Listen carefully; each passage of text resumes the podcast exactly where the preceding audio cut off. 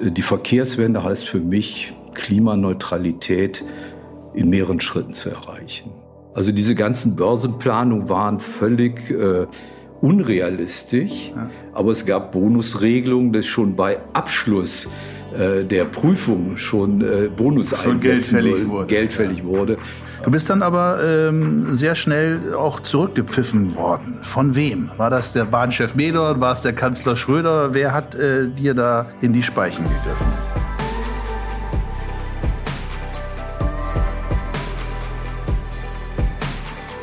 Herzlich willkommen bei Verkehrswende konkret Mobilität 2.0. In diesem Podcast geht es um Bewegung.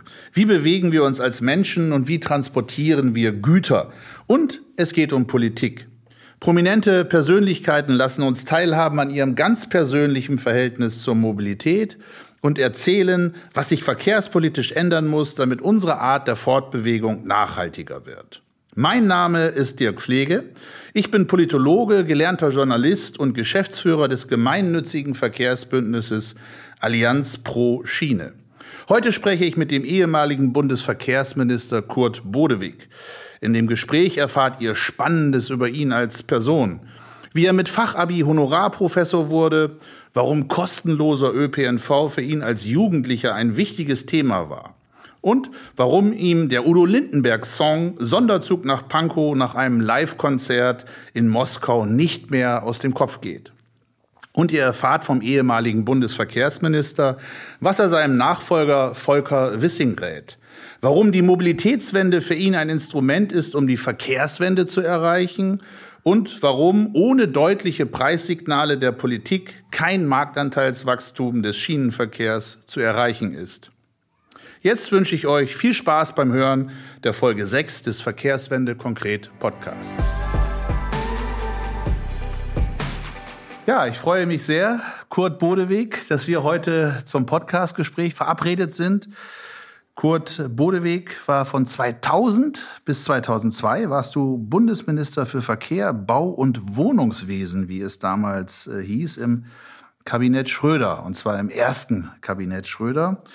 Und davor warst du von März 2000 bis November 2000, also knapp ein Jahr, warst du parlamentarischer Staatssekretär, auch im Bundesverkehrsministerium und insgesamt elf Jahre von 1998 bis 2009 Mitglied des Deutschen Bundestages. Du wohnst in Hamburg und da sitzen wir jetzt hier auch in deinem Wohnzimmer und ich gucke mich gerade mal um, ob da irgendwelche Erinnerungen aus der Ministeriumszeit sind. Nein, ich sehe nichts äh, und auch keine Verkehrsmittel an der Wand. Ein Fahrrad steht Ein da. Fahrrad steht da. Ah ja, immerhin hast du die Präferenz, äh, lässt du erkennen, ja, mit dem Fahrrad. Äh, sehr gut. Aufgewachsen bist du in Nordrhein-Westfalen. Äh, ist das gefühlt immer noch deine Heimat? Ja, also ich freue mich immer wieder, wenn ich äh, Richtung Niederrhein, Rheinland fahre, weil ja genau auf der Schnittstelle äh, zum Niederrhein und zum Rheinland, also zum kölnischen Bereich. Mein Wahlkreis war damals auch geteilt. Also da war die Kölsch- und Altgrenze, die lief genau durch meinen Wahlkreis. Ah ja, das ist die Kulturgrenze schlechthin wahrscheinlich, die wahrscheinlich, Biergrenze. Genau.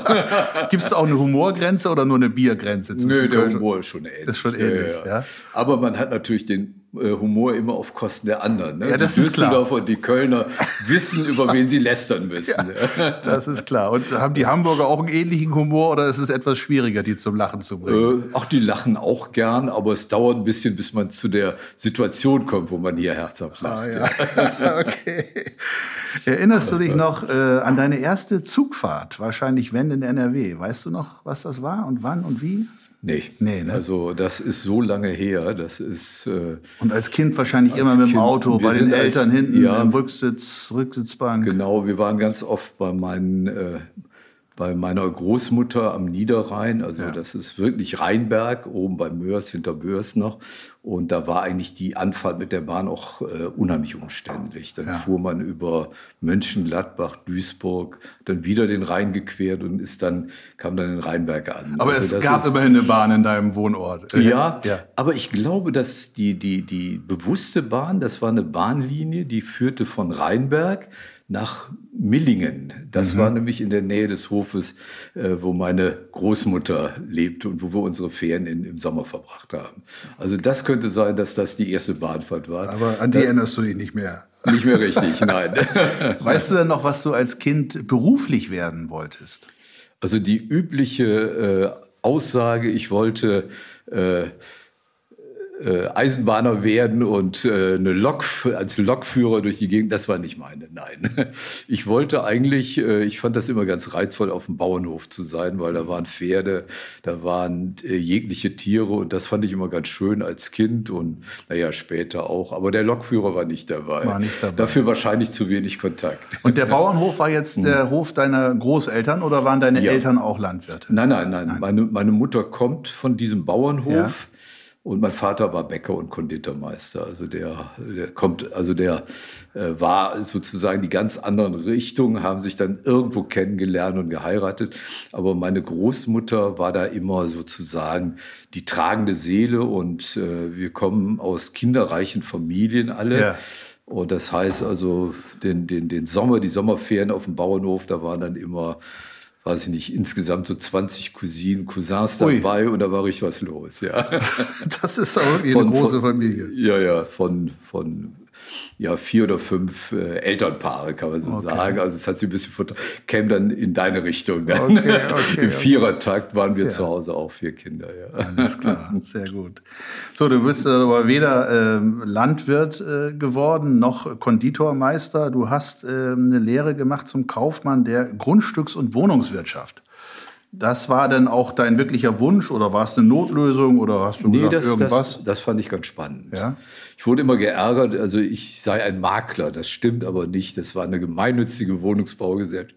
Und äh, ich fand das immer spannend. Ich war ja sehr früh auch politisch engagiert und äh, Infrastruktur fand ich immer ganz entscheidend für, für eine Gesellschaft. Also hatte mich dann damit äh, entschieden, das zu machen und äh, es war auch eine spannende Zeit, ja. Mhm. Sehr früh politisch engagiert. Was hast du wann gemacht? Wie sah das aus? Also ich war äh, Schulsprecher am, äh, an der äh, Fachoberschule damals und äh, war dann auch später in der DGB-Jugend. Mhm. Bin dann durch Willy Brandt zur SPD gekommen. Das Misstrauensvotum war eigentlich die Entscheidung, der SPD beizutreten. Vorher war ich so ein bisschen bei den Users und das war für mich ganz wichtig und fand das dann auch spannend, wenn man in einer Baugesellschaft ist, die Wohnungsraum schafft. Fand, fand ich auch als Ziel, also als Entwicklungsziel ganz spannend. Ja. Und dann warst du Mitglied in der Partei, hast wahrscheinlich irgendwelche Schülerzeitungen auf dem Schulhof und Wahlplakate und sonst was da äh, das volle vertrieben. Programm, ja. volle Programm. War dann auch ganz stolz, als ich dann, äh, als man mir dann Johannes Rau und Willy Brandt vorstellt. Ja? Also das fand ich dann auch ganz schön. Oh, wie und, alt warst du da, als du die beiden Herren mm, treffen durftest? Äh, ich glaube, ich war 18 bei Willy Brandt. Oh, Das war der 73, äh, der, der der Wahlkampf nach dem Misstrauensvotum ja. und äh, Johannes Rau dann später, als ja. er als Ministerpräsident bei uns in, in, in den Kreis kam und ja. war auch äh, Kreisvorsitzender der Jusos. Und, Aber das war eine prägende Erfahrung. Es waren schon gute Zeiten, weil man auch die Gelegenheit hatte, sich kennenzulernen. Also man saß dann hinterher zusammen und das ist eigentlich auch eine schöne, eine, eine schöne Entwicklung, wenn man die Gelegenheit hat, mit Leuten, von denen man viel hält, sich mal auszutauschen und den einen oder anderen Ratschlag zu bekommen. Mhm. Und als ich Minister wurde, rief mich Johannes Rau an. Also ja, gleich als allererstes. Das war ja oder einer der ersten. Einer ne? der ersten. Ja, ja. Ah.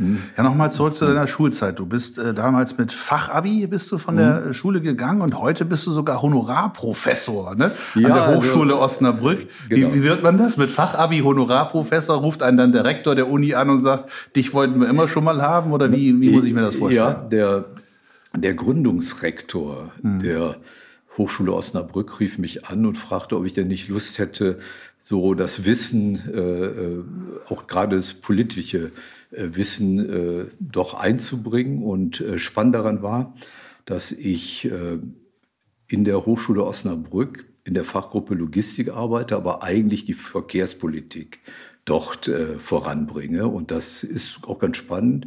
Macht zurzeit eine Ringvorlesung mhm. zum Thema Verkehrswende. Also mhm. das ist auch ganz Reden spannend. wir gleich nochmal ja. drüber, ja.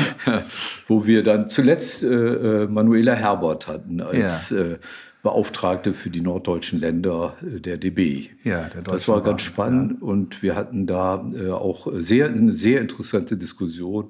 Hinterher sagte mir ein, ein alter Freund, also hätte man eine Ringvorlesung draus machen können, aber mit mehreren Veranstaltern. Ja, ja gibt, so eine Menge, gibt eine Menge her, das Thema, gar genau. keine Frage. Wenn du sagst, du warst schon als Jugendlicher auch politisch aktiv, SPD, wenn du jetzt äh, Verkehrslogistik lehrst an der Hochschule Osnabrück, du warst Bundesverkehrsminister und auch in dem Bereich Staatssekretär, kannst du dich an irgendein Schlüsselerlebnis erinnern, was dich verkehrspolitisch geprägt hat, so als Jugendlicher oder als junger Erwachsener, wo du sagst, Mensch, politisch war ich immer schon, aber jetzt macht's bei mir Klick, auch in Sachen Verkehrspolitik. Fällt dir da irgendwas ein? Also wir, wir haben äh, damals jede Menge Aktionen gemacht, zum Beispiel eben erleichterten Zugang zum öffentlichen Verkehr. ÖPNV war ein Thema.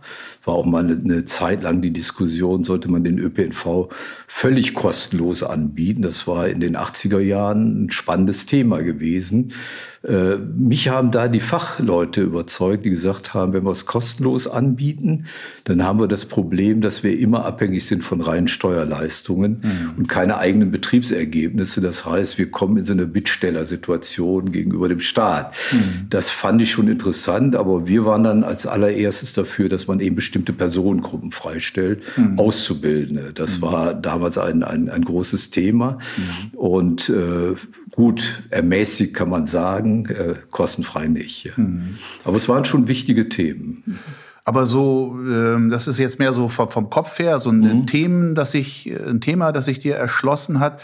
Also wenn ich an meine Hamburger Zeit denke, ich habe ja auch mal sieben Jahre in Hamburg gewohnt, dann hat mich Hamburg verkehrspolitisch insoweit politisiert, weil ich hier als Fahrradfahrer, ich war Student mhm. damals, äh, jeden Tag mit, den, mit dem Autoverkehr gekämpft habe. Und das hat mich einfach sensibilisiert für bestimmte Themen. Aber da fällt dir so auf der Erlebensebene fällt dir da jetzt nichts Vergleichbares. Ja, es waren, äh, also die, die, die Frage um soziale Gerechtigkeit war in den 80ern eine sehr hohe. Mhm. Da war die Frage eines kostenfreien äh, ÖPNV war auf der Tagesordnung.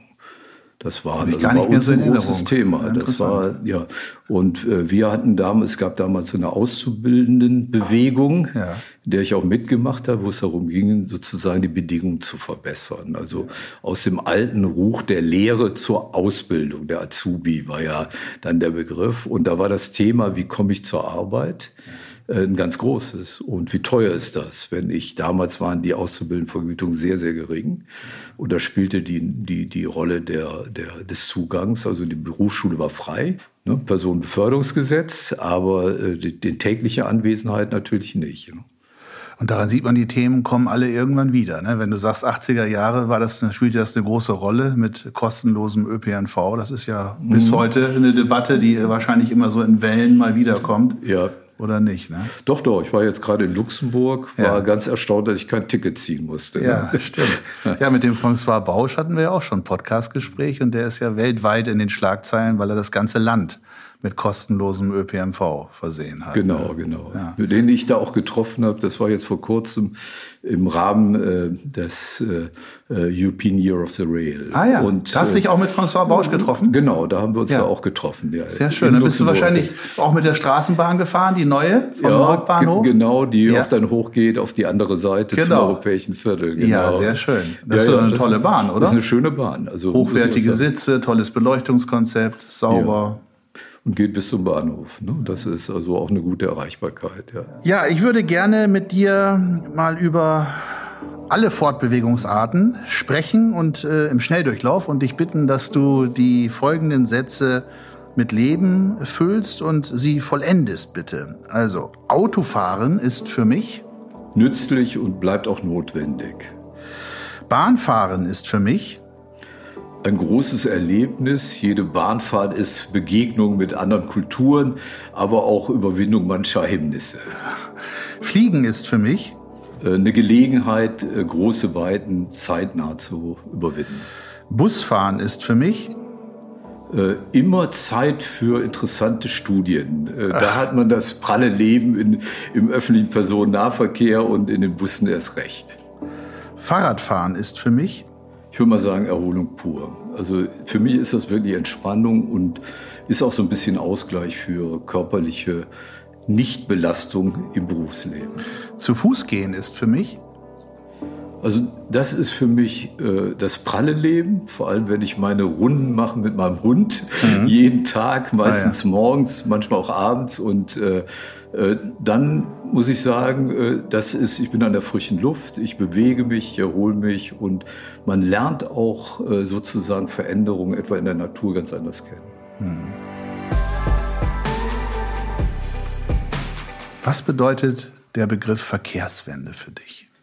Also ich glaube, dass äh, es keiner in dieser Gesellschaft mehr gibt, keine mehr gibt, die leugnen würde, dass wir in einem Klimawandel sind. Und deswegen glaube ich, ist der Verkehr als ein, ein ganz großer emittierender Teil unserer Wirklichkeit etwas, was wir auf den Prüfstand stellen müssen. Und äh, die Verkehrswende heißt für mich Klimaneutralität in mehreren Schritten zu erreichen. Das kann man nicht in einem Schritt. Wir wissen, wir brauchen dafür die Zeit für die Transformation. Aber die Verkehrswende ist für mich nicht ein politisches Schlagwort, sondern sie ist wirklich auch ein Ziel, was wir erreichen. Und nun reden ja auch einige Menschen von der Mobilitätswende. Welchen Begriff findest du passender? Also ich würde das unterscheiden. Ich würde die Verkehrswende quantitativ bewerten. Da geht es um den Model Split, um die Anteile, die an Verkehr stattfinden. Die Mobilitätswende, die ist für mich eher qualitativer ausgerichtet. Ich glaube, dass die Fragen der Form, wie wir Mobilität ausüben, immer entscheidender mhm. wird. Mhm. Und das heißt, kann ich Verkehre vermeiden, kann ich Verkehre anders gestalten, kann ich sie zusätzlich nutzen? Mhm. Mein, meine Erwartung an die Bahn, dass die Digitalisierung im Zug wirklich weiter fortschreitet. Das ist dann für mich auch nicht nur Lebensqualität, sondern auch Arbeitsqualität in Zeiten, die ich ja im Zug verbringen will. Also solche Punkte. Also für mich wäre Verkehrswende sozusagen die Auseinandersetzung darüber, welche Volumina ich wo hindelegiere, hinbringe. Also auch Verlagerung, Verlagerung Marktanteilsteigerung, genau, Schiene und solche Sachen. Das spielt ja? eine ganz große Rolle. Und mhm. bei der Mobilität heißt, wie kann ich Mobilität so organisieren, dass sie so klimafreundlich wie nur möglich ist. Mhm. Stichwort Volumina. Äh, bereits 2000, als du Verkehrsminister warst, da wolltest du den Verkehr auf der Schiene verdoppeln, habe ich auch nochmal nachgelesen. Ja. Die Erinnerung verblasst ja, ist ja schon eine ganze Weile her. Und äh, man höre und staune, auch damals war schon die Rede davon, ein Viertel des Güterverkehrs auf die Schiene zu bringen. Ja. Kommt uns alles wahnsinnig bekannt vor äh, heutzutage. Äh, diese Zielsetzung in der aktuellen Koalitionsvereinbarung heißt es ja, die Verkehrsleistung im Personenverkehr zu verdoppeln. Und diese 25 Prozent Marktanteilsziel tauchen immer noch auf. Allerdings nicht wie damals damals, Anfang des Jahrtausends, für das Jahr 2015 als Zieljahr, sondern jetzt heißt es 2030. Genau. Also 15 Jahre hinterher. Hm. Ähm, also wenn man jetzt mal rückblickend äh, sieht, äh, 2000 hast du dir das gewünscht, vorgestellt, das war für dich sozusagen mit Verkehrswende verbunden. Passiert ist weder das eine noch das andere. Wir haben weder die Verkehre verdoppelt auf der Schiene. Wir hatten zwar einen großen Zuwachs, mhm. aber es waren irgendwie 60 Prozent sowas, keine Verdopplung. Und die äh, 25 Prozent Marktanteile für die Güterbahnen, äh, die haben wir ja bis heute nicht. Woran liegt es deines Erachtens, dass diese Ziele nicht erreicht worden sind? Ich habe immer sehr vorsichtig damals formuliert, dass das mein Ziel ist, war, den Zuwachs im Verkehr zu verlagern, also ihn direkt rauf auf die Schiene zu bringen. Äh, es war eine Preissituation. Es war ja auch der Grund, warum ich ja damals die Voraussetzung für die, für die Lkw-Maut gelegt hat. Mir sehr bewusst, dass das die Voraussetzung dafür war. Wir hatten in der Lkw-Maut damals ja auch vereinbart, dass äh, sozusagen zwei Drittel der Mauteinnahmen in die Straße gehen, aber ein Drittel dann jeweils zu zwei Drittel für die Bahn und ein Drittel für die Wasserstraßen verwandt werden. Äh, das war auch sozusagen das Signal dafür, dass wir stärker investi investieren wollen in die Schiene. Ich glaube, es war eine Preissituation, dass trotz der Einführung der Lkw-Maut der Abstand doch noch zu hoch war. Es war auch ein Teil mangelnde Flexibilität. Und ich glaube auch, dass im Rahmen der Medornschen Pläne, die Bahn an die Börse zu bringen, vieles unterlassen worden ist. Wir hatten so eine Phase von mehreren Jahren, da war ich nicht mehr im Amt, äh, von mehreren Jahren, wo ich den Eindruck hatte, dass da nur auf Bilanzschönheit mhm im Konzern agiert worden. Das ist ein großer Fehler, weil wenn ich das mache, unterlasse ich notwendige Investitionen, die ich tätigen muss und auch mhm. notwendige Umstrukturierung. Das war ein ganz großer Fehler und mhm. du weißt, ich war ein großer Gegner der Privatisierungspläne mhm. der Bahn. Ich finde Mobilität und finde das schön im neuen Koalitionsvertrag, mhm. Mhm. dass das als Daseinsvorsorge auch gekennzeichnet wird. Mhm. Aber die, äh, deine Nachfolger, die äh, dir als Bundesverkehrsminister nachgefolgt sind, die haben ja den damaligen Deutsche Bahnchef Hartmut Medorn gewähren lassen mit seinen, oder sogar gewollt, diese mhm. Privatisierungspläne. Und ähm, es gab ja schon 2002 in der Nachhaltigkeitsstrategie der Bundesregierung, da gab es äh, auch wirklich als Kabinettsbeschluss niedergeschrieben, diese 25 Prozent Marktanteilsziel für die Güterbahn, die bis zum Jahr 2015 erreicht werden sollten. Und äh, nun bin ich ja so lange auch schon bei der Allianz pro Schiene im Amt, wie du weißt. Wir haben ja schon damals äh, in den Viele jeweiligen Situationen gehabt. Kontakt gehabt und ich habe in deinem Ministerbüro gesessen. Und mhm. äh, nach dir, also das ging los bei deinem Nachfolger Manfred Stolpe und das endete bis heute bei ähm, äh, dem Verkehrsminister Scheuer, deinem, äh, dem bisherigen Verkehrsminister. Jetzt ist es ja Volker Wissing. Aber keiner deiner Nachfolger hat dieses Marktanteilsziel 25 Prozent, was ja in der Nachhaltigkeitsstrategie der Bundesregierung verabschiedet war und immer fortgeschrieben mhm. worden ist seit 2002, im Munde geführt. Es gab keine einzige Rede, die mir bekannt ist, egal ob das jetzt die CSU-Verkehrsminister waren oder deine, dein SPD-Nachfolger, die sich auf dieses Marktanteilsziel ähm, berufen haben. Also kann man sagen, äh, jetzt jenseits dessen, was da in Sachen Privatisierung äh, gelaufen ist bei der Deutschen Bahn äh, oder den Bemühungen, kann man sagen, dass es nicht mal ein Lippenbekenntnis war, die Verkehrswende für die Verkehrsminister? Weil das ist ja das, was man der Politik immer vorwirft, oft Lippenbekenntnisse zu formulieren. Hier war es ja nicht mal ein Lippenbekenntnis. Wie, wie, wie erklärst du dir das, dass keiner deiner Nachfolger mit diesem Marktanteilsziel ähm, offensiv umgegangen ist? Also in einer Phase, ich habe es gesagt, also sozusagen die Bilanzschönheit der DB rausputzen, äh, wusste wahrscheinlich jeder, was das bedeutet. Ich mhm. habe das auch intern kritisiert. Ich habe ja mich nie öffentlich geäußert. Ich finde, das sollte man auch nicht tun, wenn man Verantwortung hat und diese Verantwortung übergeben hat. Das könnte einer der Gründe gewesen sein, dass sozusagen die Realisierung nicht äh, in Sicht war. Wir haben das damals mit dem Ziel der der äh, Realisierung gemacht. Ich habe als Staatssekretär noch den Verkehrsbericht 2000, genau. also die Grundlagen ja. gemacht. Und da haben wir uns stark auch an die Vorschläge der Pellmann-Kommission ja. gewandt. Das war für mich ganz entscheidend, wenn wir dieses qualitative, aber auch quantitative Ziel erreichen wollen, dann müssen wir sozusagen die Konkurrenz zwischen Schiene und Straße relativieren. Man wird sie nicht beseitigen können, aber eine Annäherung und ein Preis dafür war eben die Lkw-Maut. Mhm. Sie hatte aber auch in sich eine Begründung, das muss man sagen. Die Lkw-Maut war jetzt nicht eine schienenpolitische Entscheidung, sondern sie hatte nur schienenpolitische Auswirkungen. Mhm. Die Entscheidung war natürlich, den ungeheuren Verbrauch der Infrastruktur zu minimieren, indem man ihn bepreist. Mhm. Mhm. Und wir hatten ja damals schon die ökologische äh, Dimension sehr deutlich gemacht, also mit den unterschiedlichen Klassen. Mhm. Das hat ja dazu geführt, dass ganze Lkw-Flotten sofort auf Euro ja. 5 gegangen sind, was umweltpolitisch ein, ein Riesenfortschritt war. In der Tat, ich erinnere mich, mhm. ja. Du hast damals in deiner Zeit als Verkehrsminister ja durchaus Klartext geredet. Du hast es eben schon gesagt mit dem Verkehrsbericht und da waren ja klare Ziele drin. Unter anderem hast du auch auf dem Parteitag der Grünen 2001 in Stuttgart äh, die Trennung von Netz und Betrieb bei der DB angekündigt. Ich war übrigens äh, kurz nach dir auch Gastredner bei diesem Parteitag, damals noch als VCD-Bundesgeschäftsführer. Ah, ja, ja. Ich erinnere mich noch sehr gut an die Rede.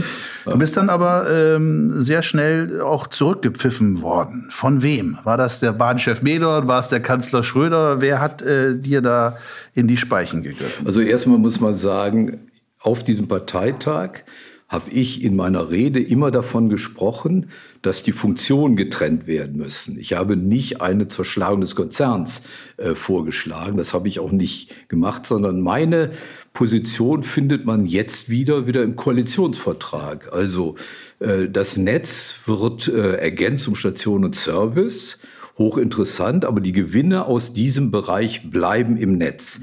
Die werden nicht ausgeschüttet. Mhm. Und äh, genau das war meine Position, auch mit dem Ziel, dass die Kosten des Netzes so günstig wie nur möglich sind und dass viele Anbieter ihre zusätzlichen Angebote einbringen können. Mhm. Das war die Strategie. Das ist auch in meinem Text nachlesbar. Mhm. Meine Mitarbeiter haben mir damals nochmal alle meine Reden äh, zusammengestellt, die ich als Minister gehalten habe. Und ich habe auch nochmal nachgeschaut. Ja. Also an der ist Stelle, aber anders sozusagen auch verdichtet worden oder ja, zugespitzt worden. Um, um ne? die, um die äh, Frage zu beantworten, mhm. die, die äh, die öffentliche Darstellung war eine andere. Mhm. Also es auf einmal lief durch die Presse, es geht um eine Zerschlagung. Mhm. Da hat natürlich der Kanzler gesagt, eine Zerschlagung wird es nicht geben. Die war mhm. aber auch nie vorgesehen. Mhm.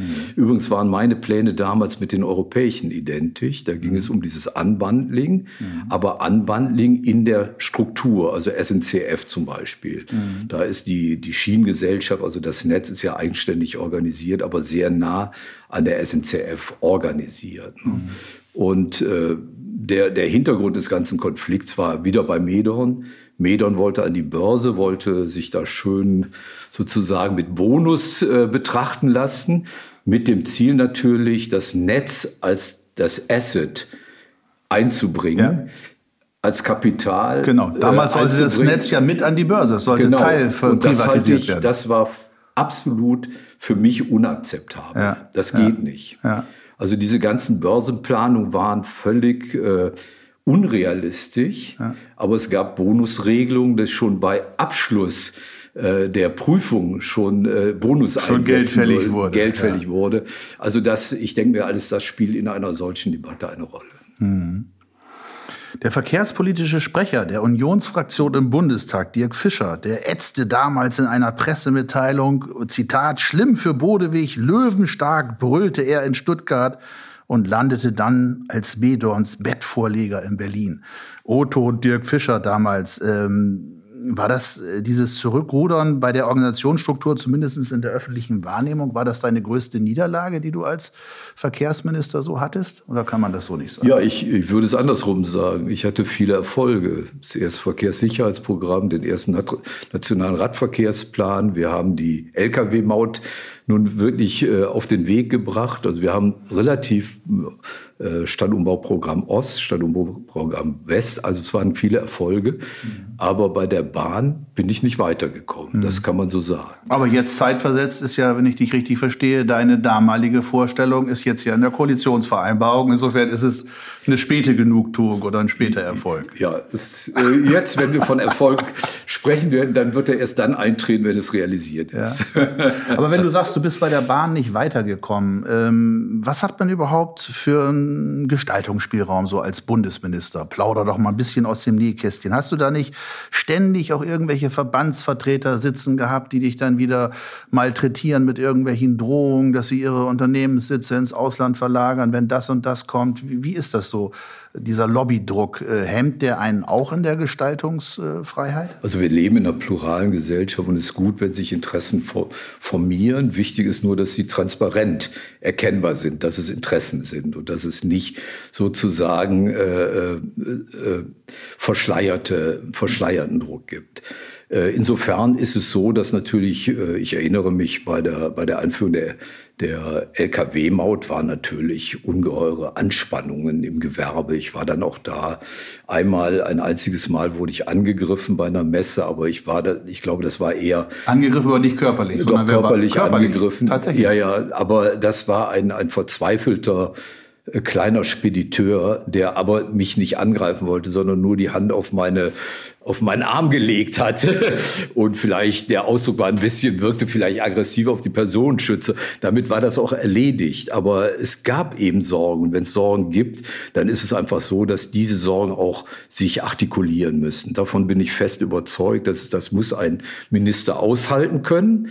Das ist für, für mich wichtig. Ich habe dann auch den Mann äh, äh sozusagen wieder aufge, aufgehoben. So, und meine Personenschützer hat mich erstmal zu Boden gerungen. Ja, wie das so ja, ist, ja, also ja. Äh, Gefahrabwehr. Äh, und habe mich äh, dann auch hab gesagt, ich verstehe Sie völlig, dass Sie Ängste haben. Und wir haben dann darüber gesprochen. Den habe ich dann eingeladen, der war dann auch bei mir im Büro. Und äh, dann konnten wir nochmal dann über die Ängste reden. Und ich habe immer argumentiert, äh, für euch ist es besser, denn eure Konkurrenz ist in Deutschland nicht die Bahn, sondern Billigspediteure, äh, äh, die in Bulgarien oder Rumänien äh, rekrutiert werden. Und äh, deswegen hast, habt ihr da eher eine Nivellierung. Das würde euch helfen.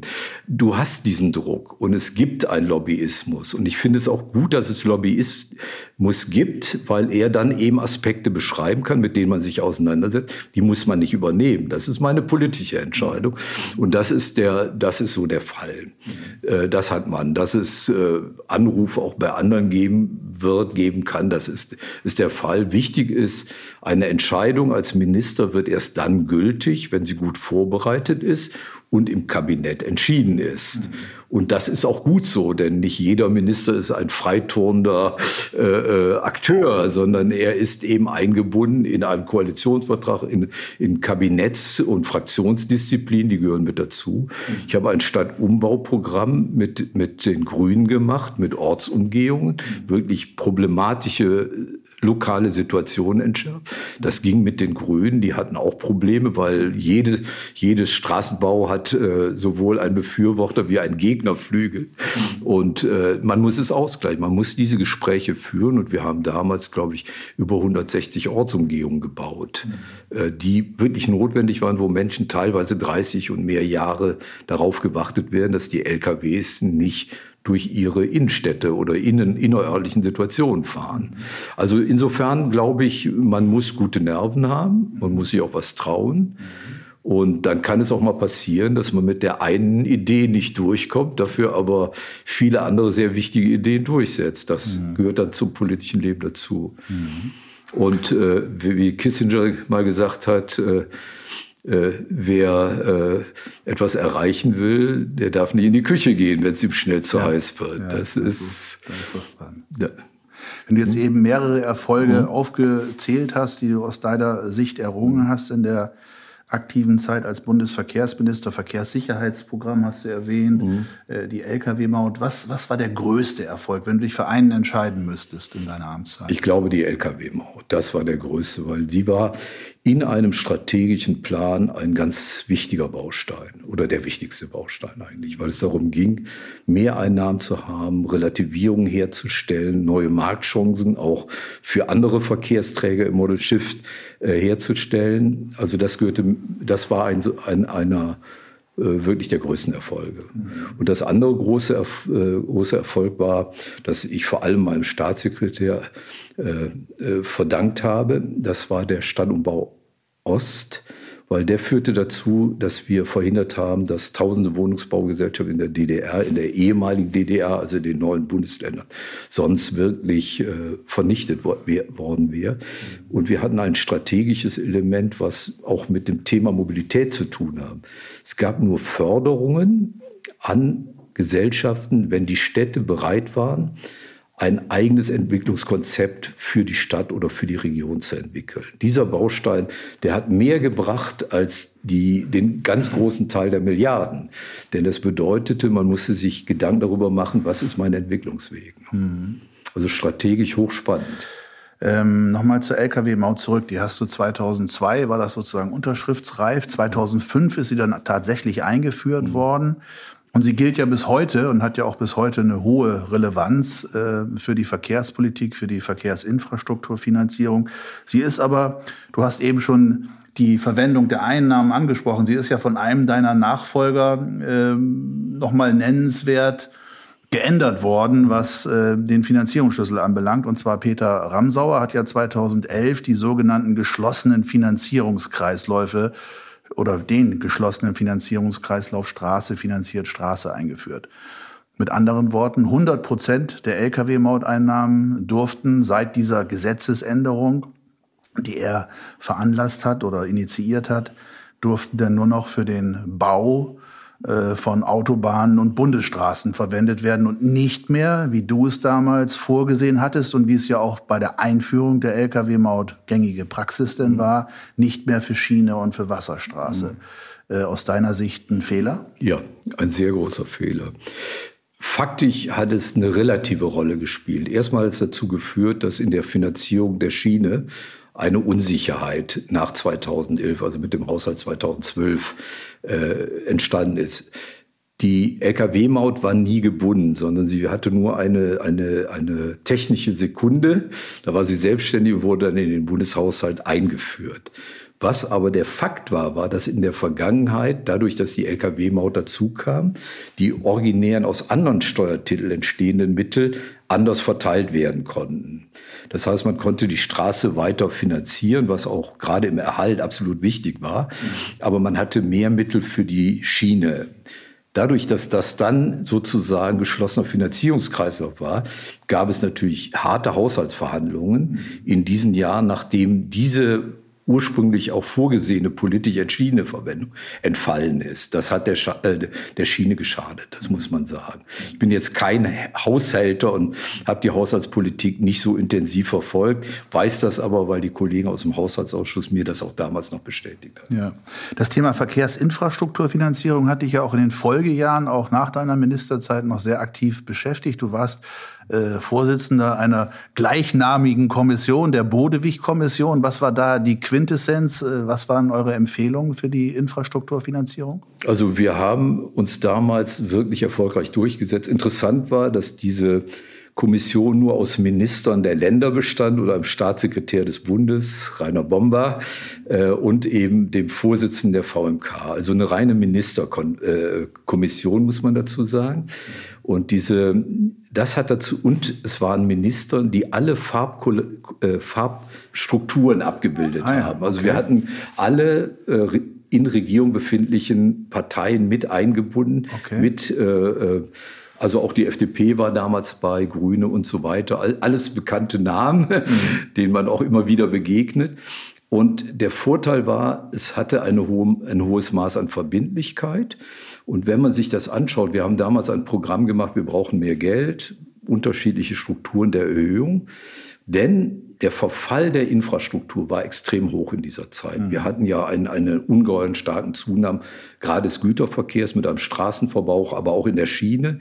Der Schiene eine andere Problemstellung. Da war es so, dass der Verkehr, ein großes Netz, aber eigentlich fuhr der nur auf acht bestimmten sehr ausgeprägten Achsen. Also mhm. das, die Frage, wie, wie verwende ich Geld, um überhaupt das Bestehende aufrechtzuerhalten, war eine wirklich Überlebensfrage. Mhm. Und äh, das führte dazu, dass wir 2013 unmittelbar nach der Bundestagswahl dann einen einstimmigen Beschluss gefasst haben. Einstimmigen Beschluss in, diesem, in dieser Konstellation im, in der Verkehrsministerkonferenz und beim zuständigen Bundesminister. Und der besah was vor, dieser Beschluss? Der Beschluss, also, dass wir 7,5 Milliarden jährliche Mehreinnahmen erzeugen wollten, dass wir gleichzeitig auch für andere Verkehrsträger was getan haben, Regionalisierungsmittel, sozusagen die Verpflichtung, sie fortzuführen. Die, die mhm. standen damals etwas auf der Kippe und äh, noch eine ganze Reihe von Maßnahmen. Und 90 Prozent dieser Vorschläge sind umgesetzt worden. Also die Ausweitung auf 7,5, auf bei alle, der LKW-Maut Bei der LKW-Maut. Von 12 runter auf 7,5 Auf das gesamte mhm. Straßennetz, nicht nur, mhm. äh, nicht nur Autobahn, sondern mhm. und diese bestimmten wenigen Bundesstraßen, die man mhm. zwecks vom Verkehrs, äh, Umfahrung äh, dann noch mhm. mit einbezogen hat, auf alle. Das ist mhm. passiert, 7,5. Und wir hatten sogar vorgeschlagen auf 3,5 und ja. das wird jetzt kommen. Kommt jetzt auch. Also ja. auch als später Erfolg. Insofern genau, viele späte Genugtuung. und noch einer, ja. der mich sehr gefreut hat, weil das waren die sichtbaren 10 Prozent. Wir hatten damals vorgeschlagen, das Geld in einen Fonds zu bündeln. Um die Dauerhaftigkeit äh, zu unterstreichen und eine andere Kalkulierbarkeit auch herzustellen. Mhm. Das heißt, ein bisschen aus der jährlichen Haushaltsführung herauszunehmen und eine Planungssicherheit. Genau das steht jetzt zwar nicht als Fonds, aber als ja. überjährige Vereinbarungen im neuen Koalitionsvertrag. Ja. Und das ist für mich ganz entscheidend, wenn wir sehen, jede Verzögerung treibt die Preise hoch, bei ja. Schiene wie bei Straße, dann ist das ein ganz äh, wichtiger, ein ganz wichtiger Baustein, den wir jetzt noch zusätzlich haben, dass es eine mehrjährige Vereinbarung gibt, so wie wir die bei, bei der Bahn ohnehin mit den Finanzvereinbarungen haben. Ja. Das ist eine der Leistungs- und Finanzierungsvereinbarung zur die LUF, bestehenden Schienennetz. Genau. So ne? ja. ja. Mensch, also viele Dinge, die du damals äh, mehr oder weniger angeschoben hast, die tauchen jetzt äh, der Koalitionsvereinbarung zeitversetzt 20 Jahre später oder je nachdem, welchen Startpunkt man nimmt, zehn Jahre später äh, wieder auf. Wenn du jetzt 20 Jahre nachdem du Verkehrsminister warst, nochmal Bundesverkehrsminister wärst, was würdest du als erstes ändern? Vielleicht auch hier wieder die Sätze bitte vollenden nach den verschiedenen Verkehrsmitteln. Beim Autoverkehr würde ich als erstes das Thema Sicherheit noch stärker pointieren. Mhm. Beim Lkw-Verkehr würde ich als erstes ich würde als erstes nach wie vor die Planungskapazitäten für Infrastrukturplanung und Realisierung, die würde ich noch mal äh, weiter forcieren. Beim Flugverkehr würde ich als erstes eine Integration der Kurzstreckenflüge mit den Personenfernverkehrverbindungen auf der Schiene integrieren. Also eine Integration herstellen, die interessante Alternativen macht, um Kurzstreckenflüge zu vermeiden, gleichzeitig aber die Hubfunktion der Flughäfen zu erhalten. Beim Bahnverkehr würde ich als erstes auch hier die Planungskapazität. Ich sehe das als den ganz großen Engpass, dass wir im Moment relativ viel Geld haben für die Realisierung, aber ein hohes Maß an Kompetenzkapazitäten gewinnen müssen. Beim Fahrradverkehr würde ich als erstes weiter an der fahrradgerechten Infrastruktur arbeiten, aber gleichzeitig auch angesichts des äh, erhöhten, begrüßenswert erhöhten Model Shift oder Model Split, äh, würde ich sagen, auch die Regeldurchsetzung im Radverkehr fördern. Wir haben das Problem, dass wir teilweise Städte mit 50 Prozent haben, aber es gelten Regeln aus einer Zeit, wo es 10 Prozent waren. Verkehrspolitisch übergreifend würde ich als erstes die Klimadiskussion in ein Gesamtverkehrskonzept äh, herstellen. Und ich glaube, was wir brauchen, ist einen strategischen Plan. Das hatten wir in den letzten Jahren nicht. Wie findest du, ist das Mobilitätskapitel gelungen im Koalitionsvertrag, im aktuellen, der Ampelkoalition? Also ich finde es ist gut gelungen. Es ist ja kein richtiges Verkehrskapitel, sondern Verkehr findet sich in viel, vielen Kapiteln wieder. Alles das muss man lesen. Ich habe mir das alles mal rausselektiert, äh, weil das wichtig ist, das zu erkennen. Von der Daseinsvorsorge, Mobilität und anderem. Benutzerfreundlich, klimafreundlich, verantwortbar, barrierefrei, alle diese Bereiche durchzusetzen ist aus meiner Sicht ganz wichtig. Ich finde, wir haben auch die unterschiedlichen Verkehrsträger gut eingebunden. Wir haben im Europateil auch Verlagerungsziele, sogar für die Wasserstraßen, für den, für den Seeverkehr und Binnenwasserstraßen mhm. formuliert. Bei der Schiene ja nochmal das Ziel äh, wirklich auch fixiert darin, erneut. Ja. Ich hoffe, erfolgreicher als in den letzten, wie viel, in den letzten äh, 20 Jahren. Ja. Aber äh, ich bin da auch guter Dinge, weil es ist sozusagen ein gesellschaftlicher Trend, der sich gut abgebildet wird. Und äh, ich bin zwar kein Anhänger, das Ministerium äh, für Digitalisierung und Verkehr zu nennen. Andersrum wäre es mir lieber, dann hört es sich auch nicht nach Datenverarbeitung aus an, sondern als Verkehr mhm. mit einer ganz klaren digitalisierten Konzeption. Die mhm. brauchen wir aber. Mhm. Und das finde ich gut, dass das im äh, also neben den ganzen Verkehrsträgern im Koalitionsvertrag auch das Thema Digitalisierung äh, sehr gut herausgearbeitet ist. Es gefällt mir gut. Ich finde es überhaupt ein Koalitionsvertrag, den ich finde bei äh, doch sehr unterschiedlichen Partnern in Gänze gut gelungen ist. Mhm. Was ist dein Tipp an Volker Wissing, an den neuen Bundesverkehrsminister? Was kann er oder sollte er besser machen als sein Vorgänger Andreas Scheuer? Ich glaube, ich habe das schon bei der Übergabe mitbekommen, dass er erstmal zuhört. Das finde ich ist eine gute Eigenschaft für einen Verkehrsminister zu schauen, wo liegen die Interessen, wie kann ich die Interessen entweder einbinden oder eine eigene klare Konzeption zu bilden. Und ich glaube, da scheint er mir auch der Typus für zu sein. Mit diesen Worten wollen wir es bewenden lassen bei der großen Verkehrspolitik und kommen jetzt ganz zum Schluss nochmal zu den schönen Dingen des Lebens, zu denen ja auch die Musik gehört. Und äh, nun gibt es ganz, ganz viele Lieder, in denen die Eisenbahn eine Rolle spielt. Äh, hast du persönlich irgendein Lieblingslied, wo die Eisenbahn drin vorkommt? Ja, also ich bin, bin ja ein, ein großer Jazzfreund und Swing finde ich auch schön. Glenn Miller, der Chattanooga Choo Choo wäre für mich äh, äh, äh, ein, ein, ein, ist ein, ein, ein schöner Rhythmus, aber ich finde ihn in der Anwendung von Udo Lindenberg ausgesprochen interessant und auch immer noch zeitgerecht. Sagt das Lied noch dazu, welches ja, Lied es ist? Den Sonderzug nach Pankow. Da habe ich übrigens auch eine, eine sehr kleine Anekdote da. Ich war nach, äh, war 1985 äh, in Moskau bei den Weltjugendverspielen als Vertreter der ringpolitischen Jugend in Deutschland. Und ringpolitische Jugend, Jugend, das? Das sind äh, Jusos, Junge Union, okay. mhm. Liberale. Okay, Jugendorganisation der die Partei. Jugendorganisation der Partei. Und ich war für die Jusos da drin mhm. und auch in der, in der Vorbereitung ein bisschen involviert. Und wir hatten äh, ein Kulturprogramm in Moskau und da sang Udo Lindenberg dieses, diesen Song. Und ganz am Ende kommt ja auch äh, beim, beim Sonderzug in russischer Sprache so der Satz, ja. äh, äh, lieber Genosse Erich, äh, ja. wir, äh, das Politbüro hat hat doch kein Problem damit, dass Udo Lindenberg in, äh, bei euch singen wird ja. oder so ähnlich. Und äh, während das auf Russisch gesprochen wurde, ja. gab es ein Spotlight ja. in diesem, in diesem äh, Theater, wo das stattfand, wo der gerockt hatte. Und blendete auf eine Loge, in der alt Altfunktionäre der KPDSU und saßen. Versteinerte alle, Minen, oder? Äh, genau, es waren Weltjugendfestspiele, aber die waren so, hatten so einen Schnitt von 70. Ja, ja. Und dieser Spot, den werde ich immer mit dem Song verbinden. Lass uns teilhaben. Die waren sehr, sehr, sehr versteinert, die Minen, Die oder? waren sehr versteinert. Okay. Und Udo durfte in Moskau auftreten. Ja, ja, ja, ja der der hat das schwer gerockt. Übrigens auch in, auf den Fluren seines Hotels, wie wir hinterher äh, da warst du aber diskutieren nicht mehr dabei. mussten. Da war ich nicht dabei. Nein. Okay. aber es gab genügend andere Gegenden, wo man äh, während dieser Festspiele feiern konnte. Es waren die letzten relevanten, glaube ich, aber es war ganz gut, dass die westlichen Jugendorganisationen äh, dabei waren.